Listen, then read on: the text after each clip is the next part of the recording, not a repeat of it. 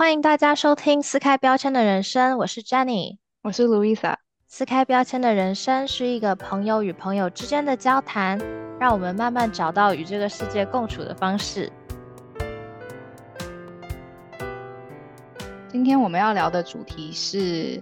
自我意识过剩，英文来讲就是 self consciousness。self consciousness，我跟 Jenny 的理解是有点像说，有可能。平常生活啊，会太在意别人对我们的看法或者是反应，就常常会觉得一个不自在感。所以今天的 podcast 呢，会用不同我们生活上碰到的一些例子来讨论 self consciousness 这个主题。最近发生的，啊就是我们 podcast 发布这个事情，对我来说，这个有一点让我蛮 self conscious 的，因为突然好像。I mean，没有很多人会看到啦，但是就是有一个公开的 IG 账号啊，然后把 Podcast 的什么那个集数放在好多平台上面，我觉得我内心有点小爆炸，我就觉得说好可怕，突然好多人要看到我们的东西，当然实际上没有啦，但是就是把它放出去，然后我就觉得说好像会被关注到，我觉得其实蛮不自在的。就你那个时候有这样子的感觉吗？呃，完全没有。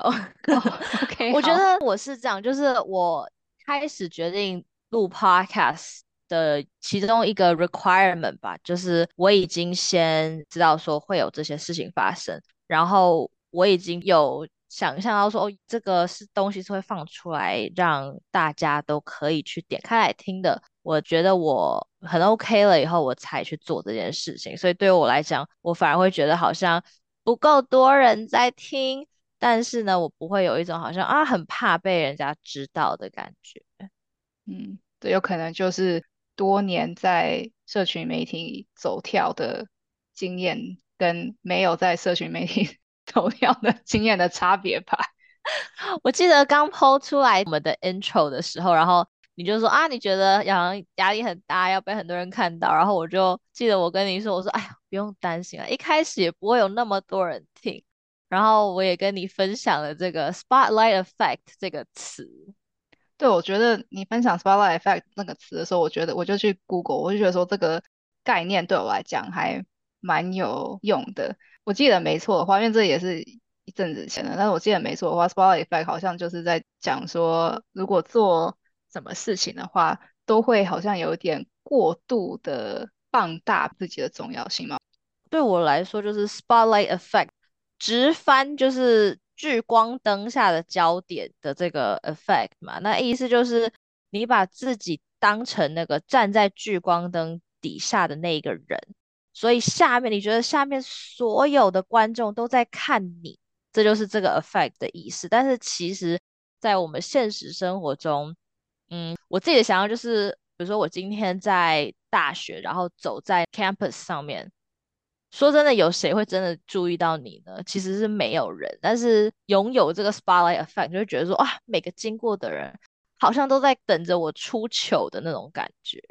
嗯，而且我觉得它是有点两方面的，就是你出糗，你觉得很多人都会发现，然后呢，你做什么事情，你觉得哇，我超帅。然后呢，你会觉得说，哎，很多人应该都有看到吧，就是 double edge 的感觉。然后那个时候你跟我分享这个概念的时候，我就觉得说，哦，哎，这好像就是我现在正在经历的。然后我就爬一些文，他就分享一些方法来改变这样子的状态。然后他讲了一个我觉得蛮有用的，就是 perspective taking，就是换位思考。所以那个时候我就想说，OK，好，假如今天 IG 好了，推给我一个完全不认识的人的账号，然后我看到了，我的反应是什么？我大概就是哦酷，然后就没了。所以我讲说，哦，其实大家 don't really care。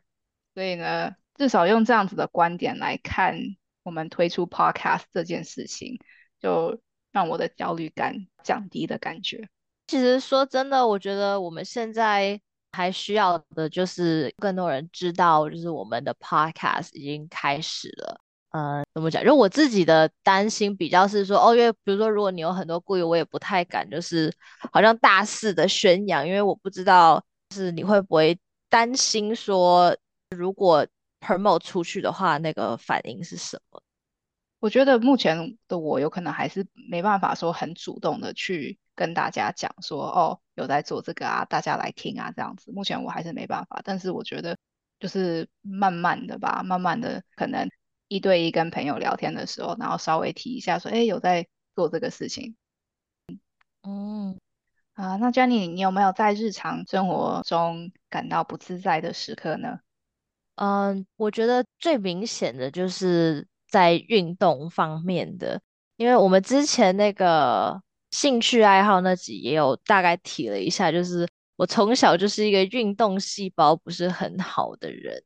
所以以前就是可能小学的时候跑大队接力啊，就可能全班几乎都去跑，然后我就是为数几个没有被选进去，因为跑太慢这样子。然后后来来这边了以后就更夸张，因为这边的人都是很 hardcore，就他们运动都是那种特别好的。然后呢，我们十年级的时候就是上那个体育课嘛，然后就是要跑步，算是热身的一部分。就要绕着学校跑三圈，每一次都要跑三圈。然后这种就是等于说，从八年级大家就开始这样子跑跑跑跑跑，一直跑到十年级那个时候，突然我就变成全班跑的倒数一两个最慢的那种。然后跑完的人就会站在旁边等啊，然后聊天什么，然后就会觉得压力很大，但是又跑不快。所以我那阵子就是变得说不太敢去尝试不同种的运动，感觉说好像哦跑步也不好，然后体能也不是太好了，然后球类运动你又要跟别人抢这种球，或者是有 physical contact，像比如说打篮球，你肯定要去跟别人挤啊，就是我好像都做不来这些，所以我就都很害怕尝试。然后我觉得是一直到后来我开始去爬山了以后。就突然有一种哎被启发的感觉，就是其实不需要跟别人比，只要跟自己比就好。然后我还蛮喜欢那种环境啊，然后爬山的时候，我以前都会觉得说有什么好看的，就是山顶上也就那样子。但是后来就会觉得说，其实那个过程也是很重要，因为同样一座山，每一次爬，每一次走过去的时候，其实你的感觉都不一样。比如说你今天可能嗯。这一次去爬，觉得说哦还蛮简单的。那你下一次去爬的时候，可能因为身体的关系啦，比如说前一天没有睡好之类的话，你可能就是那个上坡就会突然很累，或者是之前很累，突然又觉得很轻松。就其实每一次感觉都不一样，我就会觉得说，现在爬山对我来说，就是只要是有突破。或者是我每一次在爬山的时候，都有对我自己的身体有更多的了解，我就觉得非常的好，然后不会太在意，比如说哦，可能别人爬很快超越你了啦，这种就我就不会太在意，以前就会觉得好像说啊，就是我不能停啊，会感觉好像我体力很差什么之类的，就会想太多。啊那刚才 Jenny 你讲的里面，我想问，就是像你现在还会尝想要尝试团体运动吗？或者是说，你觉得团体运动要什么样子的环境才会让你感觉比较比较放松一点，比较不会那么紧张？嗯，我应该不会想要尝试团体运动，原因是因为比如说像打篮球啦这种，就是就是你会要跟别人就是撞来撞去，然后我就是很不喜欢，就是大家都流汗，然后撞来撞去。像这种我就应该不会想要去尝试。还有一点就是，我觉得说我对这个运动可能没有太多的热忱，所以如果你跟一群就是对这个运动很有热忱的人，比如说踢足球啊什么之类的，就会觉得好像有点在害别人的感觉。比如说你加入这一个 team，但是因为你又没有什么热忱，然后也不是很会踢，可能就会让人家输掉之类的。可能还是比较喜欢，就是挑一些是我自己可以控制我的 pace 啊，然后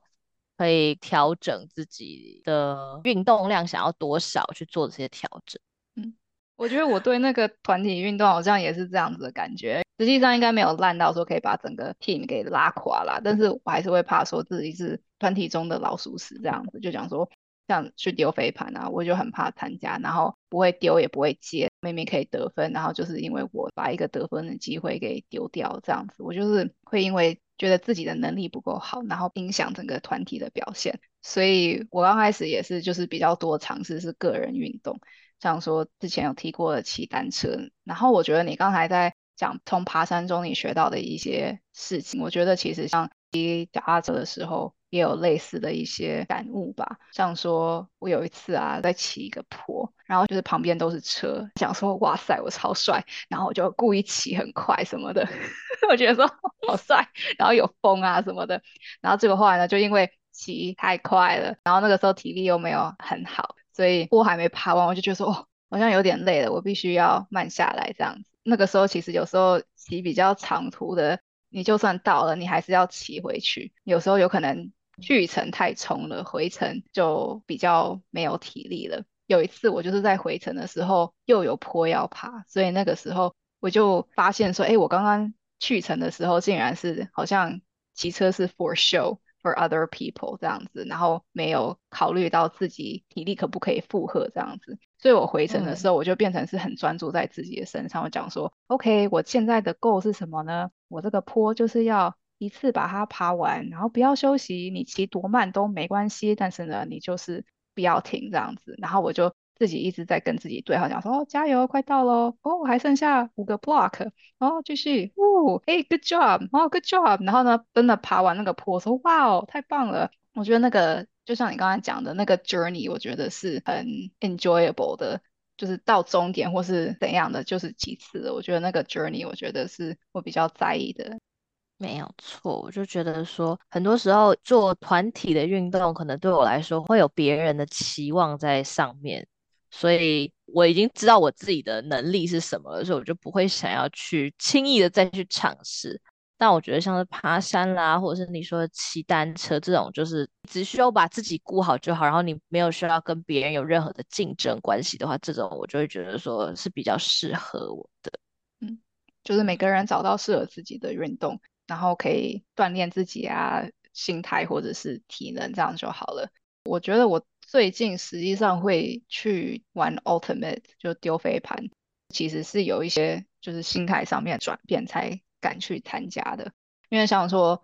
小学的时候就有碰过小学生，就是有些有点恶毒，所以呢，有一次在上体育课的时候，有人就是有讲过说啊，你站在那边干嘛？没用，跟灰尘一样。哇，这句话我记了好久哦。然后呢，其实跟周遭的朋友聊天，他们有时候讲说，You know how kids are, they're pretty mean。就是其实很多人都有类似的这样子的经验，就是你好像体育方面没有稍微突出的话，好像就会被别人打压的感觉，有点恐怖。然后呢，反正呢，最最近会去玩 Ultimate，我觉得主要就是因为从骑脚踏车上面的一些心态上的改变，因为我发觉说。我刚开始骑车不敢骑在车很多的地方，但是呢也是几个月来慢慢练习才习惯的。然后我就发觉，哦，从骑车发觉自己的一些成长跟改变。像我们刚才讲的，骑车跟爬山就是比较专注在自己身上，嗯，所以就发觉说，其实每个人都会有自己的 starting point。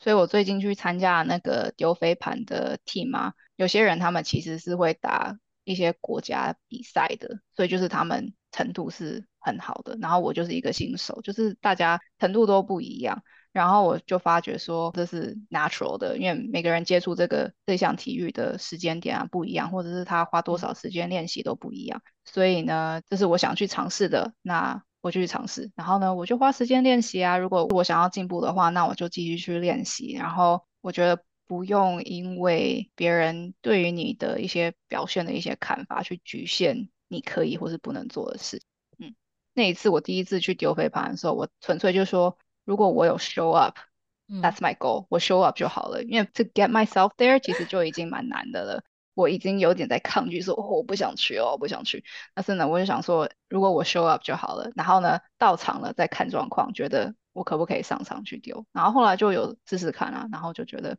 哎，好像没有我想的那么恐怖，然后大家人其实都很好。就是我小学碰到那个有点恶毒的同学，但是 I know 从中成长了，所以没关系。除了说就是我们刚刚提到的运动啊，跟做这个 podcast 之外，有没有在什么其他的状况下会让你感觉到好像说整个人是不是很自在的，或者是感觉大家好像都在关注你的呢？嗯，近几年比较好了，但是其实从高中跟大学的时候。就 Jenny，你也知道，就是我你好像没看过我吃东西或什么的，对不对？记得我以前还开玩笑说，我以后的目标就是要跟你一起出去吃东西。然后后来我们有达成了，right？I think 我们之前有去吃什么越南料理还是什么？没有，那个没有我，那个没有你，对，那个没有我，对不起，我们还没做饭，我还没看过你吃东西。真的假的？对啊，我记得最尴尬的一次是我们那次去 Art Gallery，然后回来的时候去 Oak Ridge，然后我就说，哎，我就超饿，我就说，哎，你有想吃东西吗？然后你就说，哦，我们可以去 Food Court，然后我就自然想说，去 Food Court 大家就是要吃东西，对不对？对不对，小姐？结果呢，我点了，然后你在那边看我把它吃完，然后我内心就发誓说，你以后不吃东西，我再也不跟你出来了。哇，是啊，我还不知道还有这个这个 part，不能约，呃，有碰到中午可以吃午餐或晚上可以吃晚餐的时间，不然我好尴尬。我最讨厌人家看着我吃东西，我觉得好尴尬。要吃就一起吃，不然就干脆都不要吃。不好意思，我有点激动，请开始你的故事。Oh my god！我还记得那个时候我们在 food court，然后你还要问说。就是你想要试着了解，说我有什么东西是可以在外面吃的，什么东西是不行在外面吃的。然后你就说汤可以吗？那可乐呢？那 sandwich 呢？什么？然后就是一个一个问，我就哦，不知道怎么回答。我就说反正就是一个感觉吧，可以的话就可以。然后好像还讲到说什么，那如果是你在餐厅跟朋友可以吗？那那如果是跟家人呢？什么的？好像有这件事，好像花了我们整餐都是在聊那个，因为我真的很不喜欢我在吃东西，然后别人没有吃，一直在看着我吃啊，很尴尬哎。It was an awkward experience for both of us。嗯，所以对我来讲，就是有可能很多人就会认为是觉得说，哦，呃，我就是只是不外食，就只是吃家里的东西这样子，所以就觉得说，好像没看过我吃东西就合理化这样。但是我觉得其实。从小会有一些 moment 连在一起，慢慢的让我对于在外面吃东西会有点不自在。就从小学有可能有小学生彼此之间可能看到一个同学吃东西嘴巴会打开这样子嚼，然后他就对我说：“哎，你看他吃东西不太好看。”然后我就会开始自己想说：“哎，那别人看到我吃东西会不会也有这样子的想法？只是没有跟我讲。”所以我就开始有点就是。回想起来啦，那个是一个我现在都还记得的 moment。然后或者是别人对于说网络那么发达，对于什么身材啊什么的，都会有一些，就说瘦是好看的，或者说哦你看那个人好瘦什么的，都是一个表达说哦瘦比较好的那种感觉。然后再加上高中的时候课业压力比较大，所以我有时候中午就是不吃东西，然后就在读书，这样子其实维持到大学毕业这样子，有可能。十年左右吧，就是饮食不太规律，有可能一天一餐啊，或者是两餐这样子。像那个时候，其实学校会有什么 thirty hour famine，饥饿三十，就是一个募款活动，大家就说 thirty hours 好难哦什么的。然后我觉得说，这好像跟我的日常好像没有差太多，对我来说就是蛮日常的。所以我觉得那个时候。这样子吧，在学校的时候，中午我都一个人，然后大家中午在吃饭的时候，我就去，我就是继续读书这样，然后其他人就吃午餐，吃完午餐后就去上课。所以我觉得久了，就有点像说，疫情期间有些人就是比较长时间的需要隔离或者减少社交活动，其实久了需要出去跟人家社交，都会有点生疏的感觉，或是有点不自在的感觉。我觉得就是我长期没有在外面跟不是家人的人一起用餐。久了也会有这样子的感觉，会越来越不自在。所以到大学的时候，就那个时候我就是一天都是这样子。所以我们认识那么久，你还是 还没看过我这东西。记得就是我们当时做那个社团的时候，不是你都会来帮忙嘛？然后有时候弄到很晚啊，什么八九点，然后就很多吃的，然后你就没有吃，就一直在那边收盘。之后我就说：“哦，快点，你赶快拿食物去吃，不然都被别人拿走了。”然后。就会说哦，没关系，我都没有去拿。然后我就在想说，你是来之前已经吃过了呢，还是你回家以后才要吃？我就一直很怕有人饿着，你知道吗？我想说还有很多食物，就赶快去拿。然后结果你都没有吃，谢谢你的关照。可惜没有用。没关系，现在比较好了。嗯，然后后来就是有可能到一个点，因为长期饮食这样子的话，其实当然对身体是有害的，所以后来到一个点，我就发觉说哇，好像不能继续这样子下去了。嗯，然后呢，那个时候我就大概两两年半前吧，我就决定说我要做改变喽。然后呢，第一次就是要在别人面前吃东西的时候，就是是一个线上的活动。然后他那一次就是那个活动快要结束了，所以他们就是给我们 gift card，让我们可以叫 Uber Eats。然后呢，我们就叫 Uber Eats，然后大家在一个 Zoom call 上面，就是一个比较 social 的活动。嗯，然后呢，那一次我就很用力的说服我自己说，哦，没关系，这些人不是高中的同学，他们不是大学的同学，他们完全不知道我有这样子的习惯，所以他们不会特别注意我，不会觉得说，哎，路易莎在吃东西耶，因为其实每次跟高中的同学出去吃东西，或者是就少数有可能有时候觉得说，哦，好久没见，那我们大家去碰个面，然后我就会说，哦，对大家最方便的方法就是约去吃晚餐，所以我就会强迫自己去。然后呢，只要每次去，大家说路易莎在吃东西，大家看，你看，你看，我觉得那样子对我来讲根本是我整个快要爆炸了。然后每次因为我很少在外面吃东西，然后有的大家正常的反应就是会特别关注，说你看他在吃哎，但是那样子其实对我来讲是焦虑感更高的一个状态。嗯，所以那个时候那个线上的活动，想说他们都不知道，他们没有人会特别注意你，所以我就强迫自己去试试看。然后那一次就哇，终于做到了。然后后续呢，慢慢的有可能想说，哦，那如果是在户外野餐啊，就是不是在餐厅，人没那么多，然后就会这样子试，然后慢慢的去突破。有一次，其实以前如果有朋友要约说要去吃东西的话，我都会自己就是他们如果传简讯说，哎，要不要去什么这个东西，然后我就坐在那边，然后就焦虑大概了一个小时，就说，Oh my God，我要怎么拒绝他？就是整个就是很不想去。然后结果后来有一次有一个朋友，他就是本来住其他城市的，然后他好久还可以来温哥华一次，然后我就想说，这是一个练习的机会吧，所以呢也是紧张很久，然后就话说哦还是去好了，然后就去突破这样子，然后当下就是一直要在 说服自己说这没关系，it's ok, it's fine 这样子，然后后来其实到现在两年后，因为常常练习，我到现在就是别人如果说，哎我们去攀岩后。就吃晚餐，我想说好啊，就想都不用想了。但是因为有以前这样子的经历，我就会觉得说，现在这个自在感，我是非常感激的，就是已经没有那个焦虑感了。但是我知道那个焦虑感会是很可怕的，然后现在没有了，就是 the absence of anxiety 对我来讲是一个 like 哇，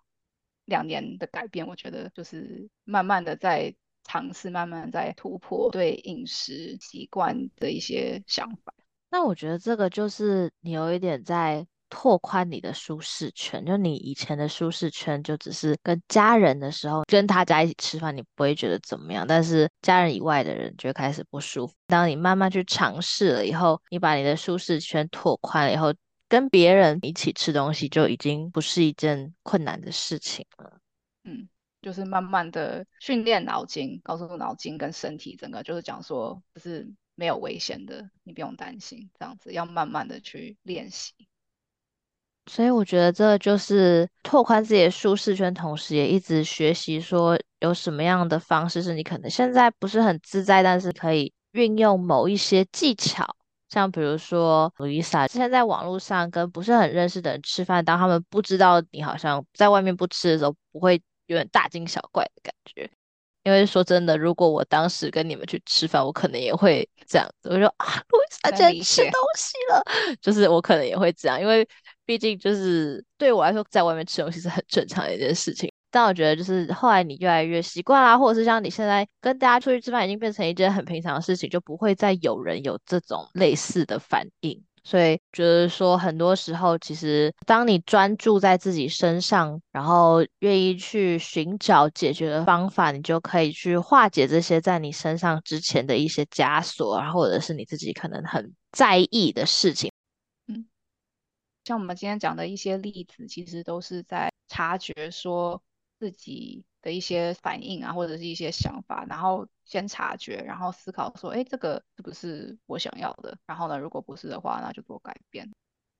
嗯，我们今天提到的这些例子的共同点啊，就是先察觉到我们其实是在一个不满意的状态下，那这个状态可能已经维持一阵子了，或者是我们才刚发现，想要去做改变了以后呢，才会开始有后面的这些举动。那我自己是觉得说，改变的第一步呢，可以从换位思考开始。像一开始 Louisa 提到的 spotlight effect，就是你可能会觉得说，好像哦，大家都在关注你，但其实换位思考想一下，如果在一个比如说一个广场都是人的话，其实如果有一个人突然摔倒了还是怎么样，我们不一定会发现这件事情。所以，当你开始改变想法了以后，你就可以开始执行。